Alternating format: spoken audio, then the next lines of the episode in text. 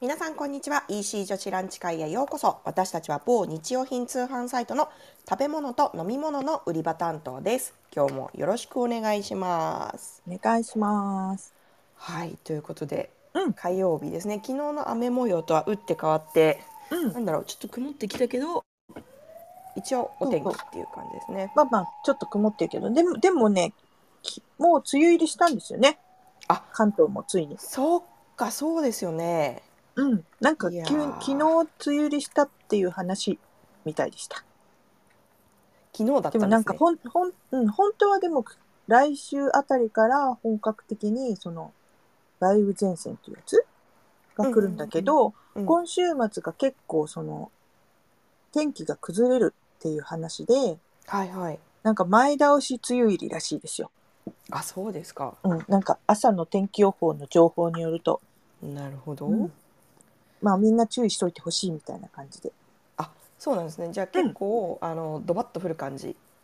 そう、週末あたりにドバッと来るから、まだ梅雨じゃないよとか言って油断しないでっていう感じみたい。あなるほどな、うんなるほどなじゃあそろそろそれこそ本当にこう防カビ君冤罪やっとこうね あみたいなそうそう、そういうのやっといた方が絶対いいよね。そうですねもそうあですねの、ジメジメしてるし。うん、水鳥ゾウさんとかあっちこっちに仕掛仕掛けようぜみたいなあ、そうね。もうあれね、でもあれさ、本当にどんどん溜まっちゃうからさ、 たまりますねそう、反対にそっちの方がなんかストレスになる時もあるよね。あわかりまた溜まっすてるみたいなね。また溜まってるってそう。結構ねあの集客力高いですよねあの人ね集客力すごい高くてだから最初に使った時の衝撃ったら嵐なのねそうこんなにこんなに湿気あるのって思いますもんねそうでもそのさそれで言うとさ空気中にすごい水分があるってことでしょそうそうそうそうでです、うんなんかあの私の大好きな「ガッチリマンデー」で見てた時さうんこの間その、えっと、ウォーターサーバはいはいー水をい水がいらないウォーターサーバえのどういうことはいーつまり空気中の水分で、はいを浄化してはいえっとジューってサーバーから出してくれるっていうのがあるのよ。えー、すごいもう人気すぎてなんかあのもう今は予約で何年待ちみたいなやつらしいんだけどはいはい基本的にはまあなんか開発思想としては、うんあのー水があだから大震災だったか震災だかかあの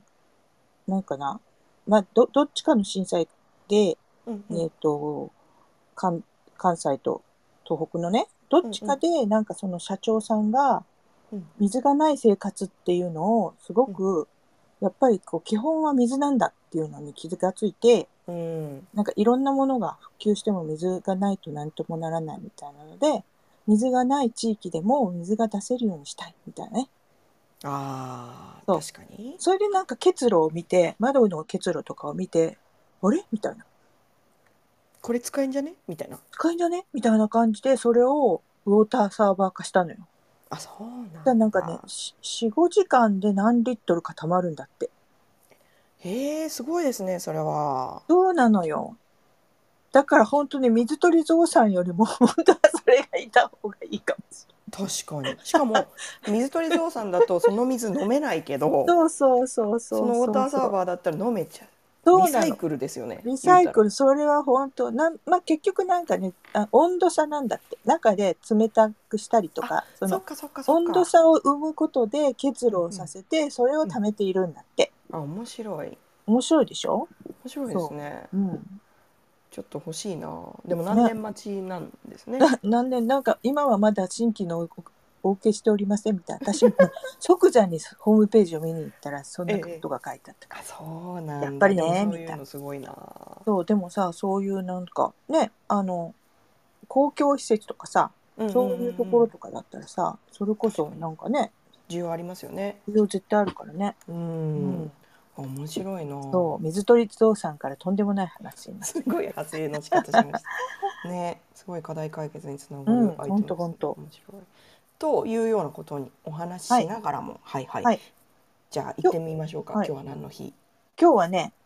2021年の大吉日なんですよ大吉日ってなんでかこれさあのどういうこと、みたいな思ったら、はいはいはいほらさ、この間さ、なんだっけ、えっ、と、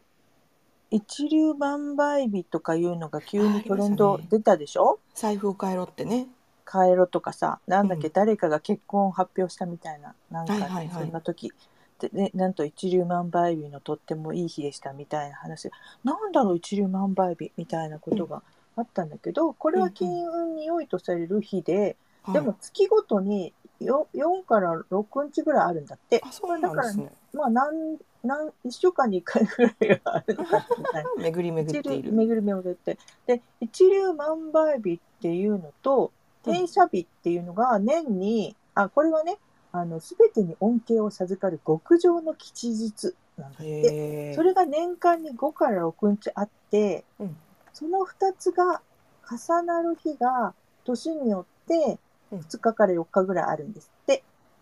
なるほど。今年は1月の16日と3月31日うん6月15日今日ですよ。前半分に固まってるんですね。そうだね。後半はなしって感 じね。切ないな。切ないね。はいそこれでもね、だから今日はすごく、この転写日と一粒万倍日が重なる最も縁起の良い大吉日となっております。あそう大です。事。とってもいい日なんだって。そうなんですね。うん。え、な、なんかやった方がいいこととかあるんですかね。なんかやったことがいいのかなでもなんか、すべてに恩恵を授かる日と、なんだろう、金運がいい日。だから、なんだろうね。宝くじですかね。宝くじだね、これはね。間違いない。宝くじでしょそうだね。う。うん。宝くじを買いに走らないといけないね。走りましょう。じゃあこの後、この後このにね、後行っちゃいまし走ょう。りにください。はい。はいということで今日はものすごい縁起のいい日、大吉日でした。うんそしてもう一個はね、初中見舞いの日なんだって。これはへねー、郵政省が初めて初中見舞い用の郵便はがきを発売したのが昭和25年の6月15日にちなんで制定された記念日ですって。もうそんな日るでほどね、確かにうんうんうん。夏のご挨拶って感じですね。本当ですね。そしてもう一個が生姜の日です。これはあの神社の方ね、生姜の日。うんでうんこれは体に良い食材として、まあ、昔から、奈良時代から神様への供え物としても使われていたみたい。そうなんだそうなうんんだ。、そう。で、この日が6月15日に感謝の祭りが行われてきてたんですって、昔から。ええええええ。うんへえ。それを、なのでそこうなんの日に生姜の日って制定したんですって、これは長谷園さんが制定したんですって。あら、お久しぶりです。お久しぶりの長谷さん すごいですねでも、まあ、この日にね昔から神様への供え物としてる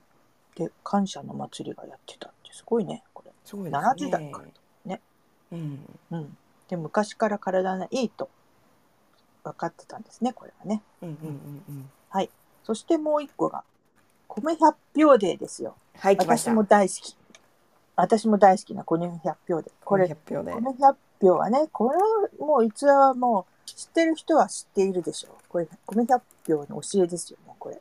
歴史好きはもうこれはももうこれは涙、涙といううか。涙なんか涙です。はい。そうですよね。私は中尾中岡に行った時、なんて言ったって、米100票って書いてある T シャツまで買っちゃった。いやそれはすごいですね。これまあね、あの、ストーリー、ストーリーっていうか、逸話としては、えっ、と、結局、あの、一心戦争で、長岡藩がね、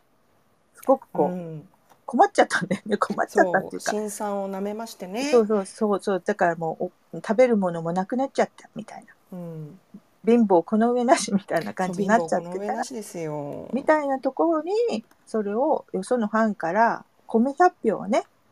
いただいてもね。ういただいたんですよいただいたからみんなでわーいおにぎり作って食べようじゃないんだよねそれがそうそう。これ食べてくれたものを食べずにですね。うんうん投資に回すと。そう未投資来への投資に回すと。そうそしてこんな素ね敵な話ですね学校をね作るんですよねそうそうそうそうんそうなのよだからその時なんか一括い今今のねこの目前目の前の困ったことに何も考えずに対処するんじゃなくてもっと長い目で世の中のためとか自分たちのため将来のために投資しようみたいなねう。うんうん。よくぞみたいな形なんだよね。でいもや最初はそ本の当で、すなんで米を配らねえんだよ、みたいな。そうそうなんで米くれねえんだバカ野郎みたいなねみたいなものがね、いろいろあったんですよね。あったんだと思います。うん。絶対あったと思いますよ。うん、そう。でも、そう、後にね、そういう、いろいろこういうの、ストーリーとすると、素晴らしいと思っちゃうよね。いや思います、ね、もし私 がでもその時に腹をペコペコにしてたら、 米くれって騒いで米たかくもれっしてれない。まあなりますよね大そう体ねねそうそうそうななの。んだけれどもこうそこをきちっとあの方針を貫いてうん未来への投資につなげたところがすやっぱすごいなと思ねい素晴らししいですよねだからね、うんそれはだ多分きっと周りの人にも説得してそのためにどこれこれを優先させた方が絶対自分たちの班のためにもなるんだよっていうのをねいちゃんと理解してもらえたっていうことですよね。ちゃんそうとなんだよね説明責任を果たすみたいなところそもうね一つあるんですかね。うんこれ米百票伝のこと本当に私も急に思い出してあの T シャツどこに行ったっけってすごい思 っちゃっ今度着てるところ見せてくだた今度着てこないと米百票って書いてある みたい。はい、ありがとうございます。はいいや今日もちょっとバラエティに富んだね、そうえでっ、すねと何の日な何の日ラインナップでございました。ありがとうございます。はいはい、ということで今日私たちはこの中のどれに絡めてお話をさせていただくんでしょうかということですね。今日もですね、皆さんお声を聞いてお分かりになったかと思いますが、ちょっと今日大場ちゃんが欠席です。昨日ちょっと私がいなくて、今日大場ちゃんがいなくてですね、私しばらく大場ちゃんに会ってない気がします。そう巡り合えてないかもね巡り合えてないですねちょっと寂しい気持ちですが、例によって置き手紙を置いていってくれているので今日はそれを持ってご紹介させていただきたいなというふうに思っています。はいということで今日どはどーれどれからいきますでもこれおばちゃんのこれをねあそうですうちにねしとくかな。じゃあ、えーとはい置き手紙からお願いします。じゃあ、おばちゃんの今日の推し商品ですが、生姜の日に絡めて、私が愛してやまないトワイニングのハーブティーをご紹介します。もうトワイニング推しだからね、おばちゃんはね。そうですね。。で、商品名が、トワイニングレモンジンジャーティーバッグです。おで、ー検索は、トワイニングジンジャーって出るみたいですね。カタカナで大丈夫です。トワイニングジンジャーです。これでも、有名っちゃ有名かもね。そうですね結構あるのかなそうですね。うん、これで推しポイントはトワイニング何回か出てくるんだと 思った方も多いと思うんですけどうん私はトワイニングはおそらくほぼ全種類飲み尽くしていると思います。さすが。どこでも手に入りやすくて価格も高くなくて安定の美味しさなので日常的に飲むのは本当におすすめしたいブランドなので、うん故にまたご紹介します。ということ でねやっぱ本当の本当の推しですねこれ本ね当の推しですね。これですね今日この今日のご紹介はそのレモンジンジャーティーなんですがうんレモンジンジャーの組み合わせは結構他のブランドも出してますけど生姜が強すぎると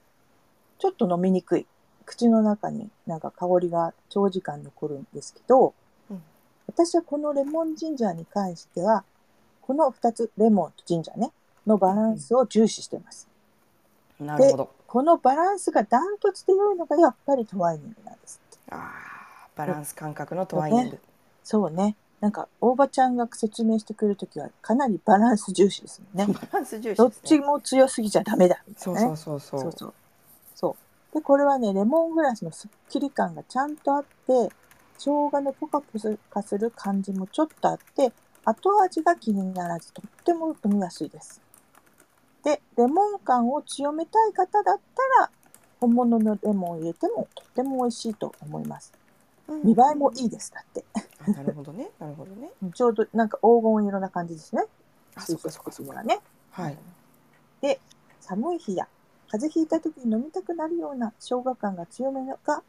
お好みの方にはちょっと物足りないかもしれませんのでもしその生姜ジンジャーレモンってねそのうんうんジンジャー強めがお好きな方向けにもなんか別を紹介してくれるんですけどおさすこが。れは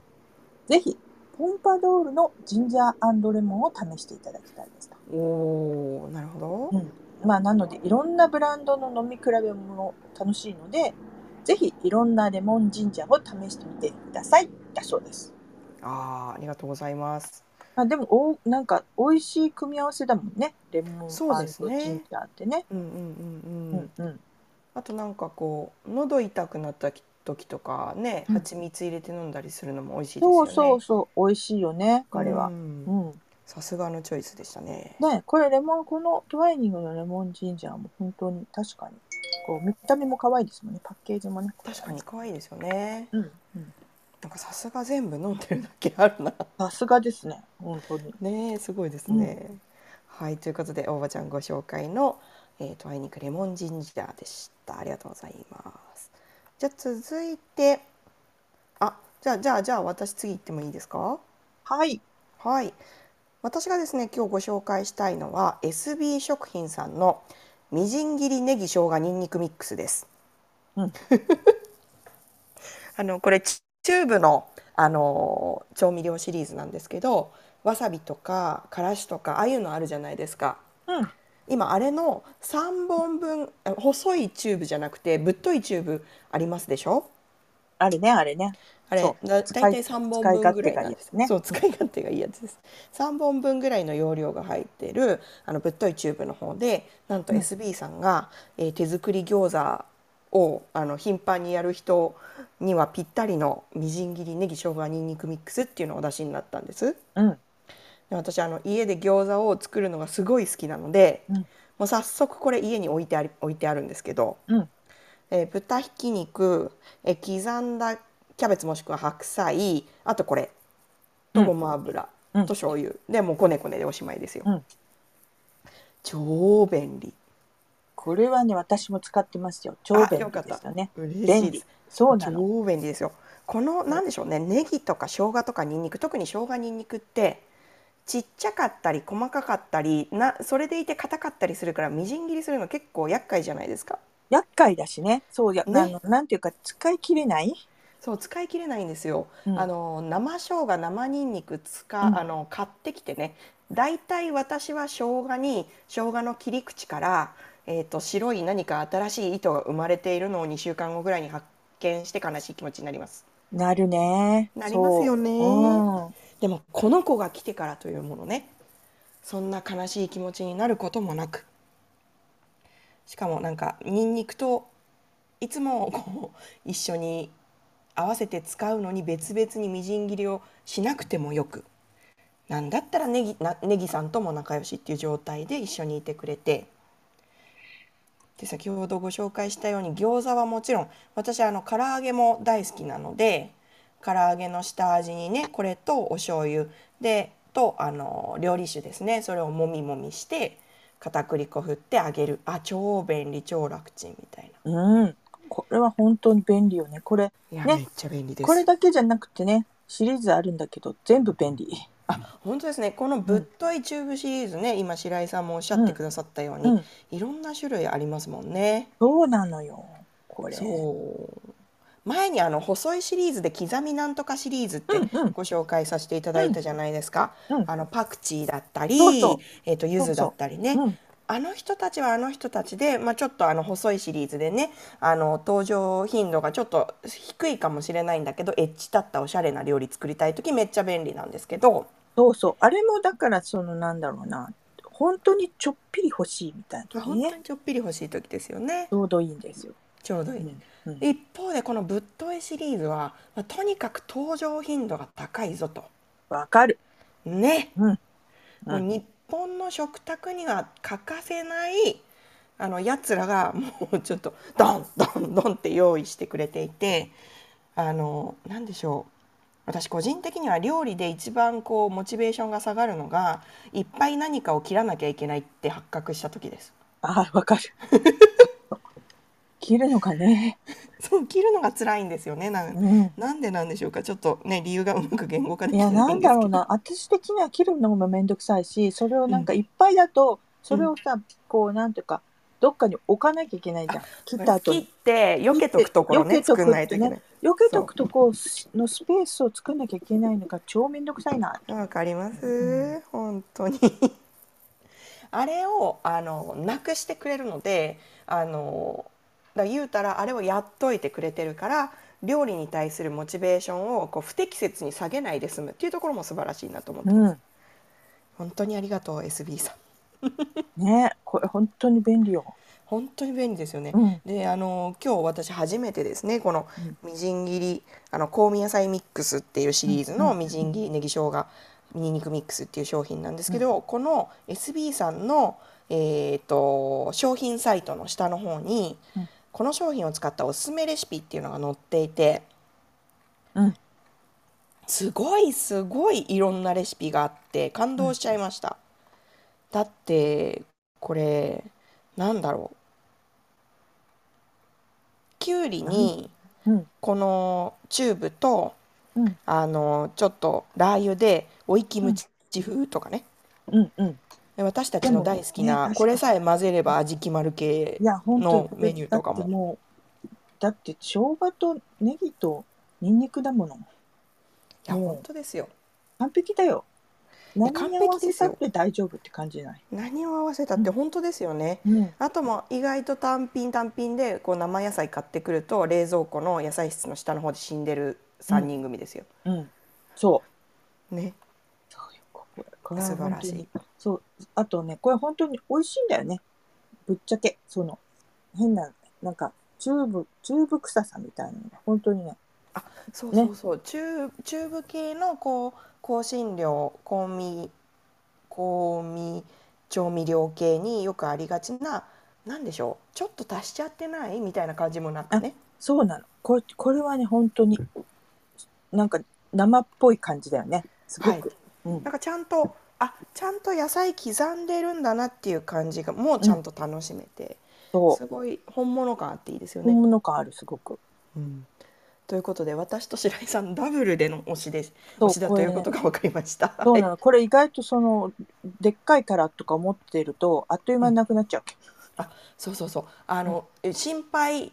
召されるなって感じですよね、うんあっという間に結構使い切れるのでそうあのちょっとあの通常のわさびとかの細いチューブ見慣れてる方は、うんこのぶっといチューブシリーズご覧になると一回ひるむ気持ち出ちゃうと思うんですけど、それは一旦横に置いといていただいて大丈夫なのがこのネギ生姜ニンニあ、クミそッう。クスこれはうもうね、何にでも使えるから、本当もにう、やっといてほしい。これは。やっといてほしいもうだって開封前だったらね半1年ぐらい持つからもうなんなうんうんうんらこう ストックしといてほしいぐスらトいックしといてほしい本当に、うんこういざという時ねあとあの毎日のあの献立にも使い勝手がいいあの鶏をミックスなのであそうそうそしてあのチューブあのいわゆる最近流行りの鮮度長持ちチューブなのであそう鮮度長持ちチューブですねそうそうだそうだそうそこもいっとかないとあそうですね鮮度長持ちチューブというのはえーっとチューブの中が二重構造になっていて酸素がチューブの中に入らない状態なのにちゃんと押して出てくるっていう構造になってるチューブなんですけどこれがあることによって中身の酸化を防いで、えー、と美味しさと,、えー、と鮮度を長く保ってくれるっていう画期的な仕組みなんですけどそれがそこうなんのネギ生姜みにんにくミックスにも採用されているのでぜひご安心召されよという感じでそうす。そうなのそのでもそのせいで私はなんかうっかりもうほぼほぼない入ってないのに、うんなんかチューってちっちゃくなってない手に見えるの一瞬あそうそうそうそうそう外側がね外側は形状を保ってるから、うんうんうん中はもうほぼなくなってるよっていう状態なんだけどうんうんそれで使おうとして、ああないっていうことがあったのでええストッえクストックしとけばよかったってえ ストック大事ストックしとけばよかったなーって思ったことがあった確かに鮮度長持ちチューブの難点を1個上げるとすると外側のチューブの形状記憶力が高いっていうとそころですよね。う、ま、中がいなくなってるのがいまいちわかんそなういいまいち分かりにくいっていう,、ね、そ ところありますね。そまうあでも美味しさではね圧倒的にこの鮮度長持ちチューブっていうのはそ貢う献度ねが高いそのうで、ですそうありがたい発明だなと思いつつ、はいご紹介させていただきました SB さんのはいみじん切りネギ生姜にんにくミックスでした。はいあじゃあ最後白井さんお願いします。はーい私がご紹介したいのはですね、私も生姜の日に合わせて、これ伊藤園さんのまんま神社、まんま、えっ、とね、検索するとしたら伊藤園、まんまはひらがななんですよ。うんまんま神社、神社はカタカナ、まんま神社です。これはね、伊藤園さんにしては珍しい感じの、もしかしたら商品かもしれないですね。そうですこのね。そのうん乾燥生姜ですね。乾燥生姜の粉末です。うんうん、で、これはね、高知県産の乾燥生姜を使っているので、国産のやつで、あの、まあ、いわゆるこ生姜の粉ってね、結構あるっちゃあるんですけど、これはね、本当になんだろうな。えっ、と、まさに生姜をすりおろして乾燥させました、みたいな感じなんですよ。うんでね、なので香料とかそういう保存料とかね着色料とかは全然無添加の状況なので、えーとまあ、使い方としてはいろいろ何でもできるんですけど例えば普通にお紅茶とかに入れたとしたらちょっと繊維が残る感じ、ああもあ確るかに確かに。うんなのでで全くなくなっちゃうんじゃなくてやっぱりちょっと最終的にこう少しなんか繊維がコカップの底に残るみたいな感じの粉末になっております。これね、でも、おあの、通称としては、まあ、あの、お茶に入れたりとか、ヨーグルトに入れたりみたいな感じで推奨されてたりもするんですけども、もうただの生姜なので、ぶっちゃけ、あの、お料理で生姜を使うものに使ってもらって全然大丈夫です。うんうんうんさっき、あの、花沢さんは、ニンニ ク、ネギ、生姜はいのミックスで、あれも素晴らしいんだけど、もう、生姜だけ、ニンニク入れたくないのっていうのもあるじゃない。ありますね。ねうんうんネギ生姜はまあもしかしたらあるかもしれんけどニンニクだけはちょっとまああの入れるとちょっと違うなとか、うんえうんっとちょっとガツッとしすぎるなとかうんそうねそう。人に合うから今日はちょっとニンニクは差しけたいなみたいな時うんうんに、まあ生姜はさっきも言ったけどあのん固形で買っちゃうとねその時ちょっと全部丸ごと使うってことはなかなかないと思うのでやっぱり冷蔵庫でちょっとなんかなんかへ変形したりと かさそうそう色が変わったりとかさそうそうそう白いいうこと糸がねお起こりがちじゃない。なのうんうで、んこれはね、本当に、あの、普通にお鍋とか、な煮物とか、うん例えば魚のね、魚の煮付けとかするときに、生姜入れた方がいいじゃないですか、香りとかうもんうんうんね。そうですね。そういんう時にね、本当に便利なんですよ。確か普通の生姜を使うのと同じ感覚で使ってもらえるんですよ。うんうんこれ。だからね、あの味自体がその、いわゆるかん他の乾燥生姜よりも普通の、普通感がすごいんです。あの、そのまま感そのまま生姜のか感覚がすごいので、に。これは、あの、生姜を使いたいなっていう料理に関してすごく使えると思うので、うんぜひおすすめしたいと思っております。確かにあの結構しっかり辛みも残ってますよね。そうなのよ。ねこういう、あのジンジャーパウダーとか生姜系の商品にありがちなあの香りとなんだろう風味はしっかり生姜なんだけど辛みだけ飛んじゃってるみたいなこともなくって結構しっかり辛いですもんね。これはしっかり辛いしね本当に、うんあのいろんな生姜のものをなんかあのさっきおばちゃんが紹介してくれたお茶じゃないけど一時期生姜紅茶みたいなのが流行った時があったじ流行ゃなりいましたね。そうあの時に私もいろんなものを試したんだけど、えー、と結果このまんまジンジャーさんがやっぱり一番そう本物の生姜らしさが出てくるのでうんうん。あとポカポカ感もね、やっぱり本本物だからなのかしれないけど、あったまり感もすごくあったので、うんうんぜひこれはいいな、紹介したいなと思ってます。で、今確日はか生姜の日だし、うんうんぜひまんま神社ちゃんを紹介しようと思って選びました。ありがとうございます。はい、ということで今日も3品ご紹介させていただきましたが、いかがでしたでしょうか。1品目がですね、今日は大場ちゃん置き手紙で、えーご紹介をくださいました、トワイニングのレモンジンジャーティーバッグです。えーあらゆるティーを飲み尽くした歩み大間がおすすめする バランスのいいレモンジンジャーティーということでご紹介いただきました。で続いて私がご紹介させていただいたのが SB 食品さんのみじん切りネギ生姜にんにくミックスチューブです。えっ、とこれあのぶっといタイプのチューブになりまして、えーいろんなものの下味付け、特に餃子唐揚げなんかとってもおすすめですよというふうにご紹介をさせていただきました。白井さんも推しいということでダブルのおすすめでございます。そうです、そうです。はい。で最後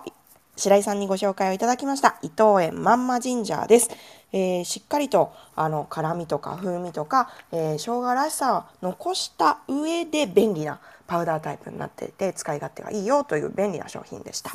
以上3品ご紹介させていただきましたがいかがでしたでしょうか皆さんのアンテナに引っかかるものがあればとっても嬉しいですはいということで今日も楽しくお話しさせていただきましたがいかがでしたでしょうかねねえ白井さん今日何か言い残したこととかありますか今日は今日はみんな米百票のことをね思っあそてうそうそうそう米百票のことを思私はって米百票 T シャツを探すっていう、あうんわかりました 楽しみだなはい米百本百票の日ねうん大事ですね、目先の欲に駆られないそ未来を見据えて本質を解決する方法をしっかりと考えていこうそんな高尚な気持ちになりましそうでたすはい そして今日は大吉の日だから今日は大吉の大吉の日だ からだからえっ、と宝くじ買いに行く買いに行くはいはい、というちょっと面白い取り合わせの日でしたね。はい、今日も最後までお聞きいただきましてありがとうございます。えー明日は水曜日ですので、イレギュラーの13時スタートです。また明日の、えー13時にお耳にかかりましょう。ありがとうございました。ありがとうございました